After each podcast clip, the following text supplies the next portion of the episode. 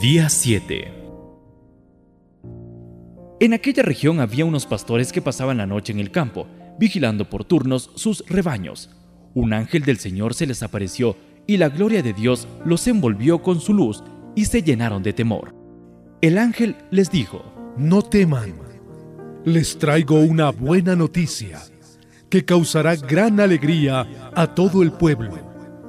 Hoy les ha nacido en la ciudad de David un Salvador, que es el Mesías, el Señor. Esto les servirá de señal. Encontrarán al niño envuelto en pañales y recostado en un pesebre.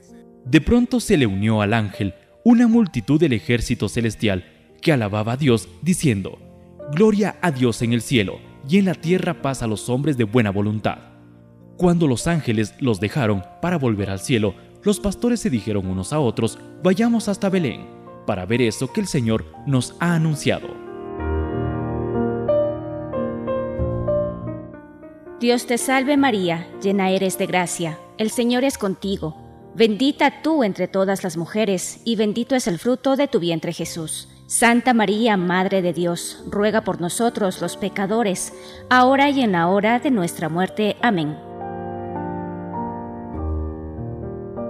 Padre nuestro que estás en los cielos, santificado sea tu nombre, venga tu reino, hágase tu voluntad, así en la tierra como en el cielo, y perdónanos nuestras deudas, así como nosotros perdonamos a nuestros deudores, y no nos dejes caer en la tentación, mas líbranos del mal.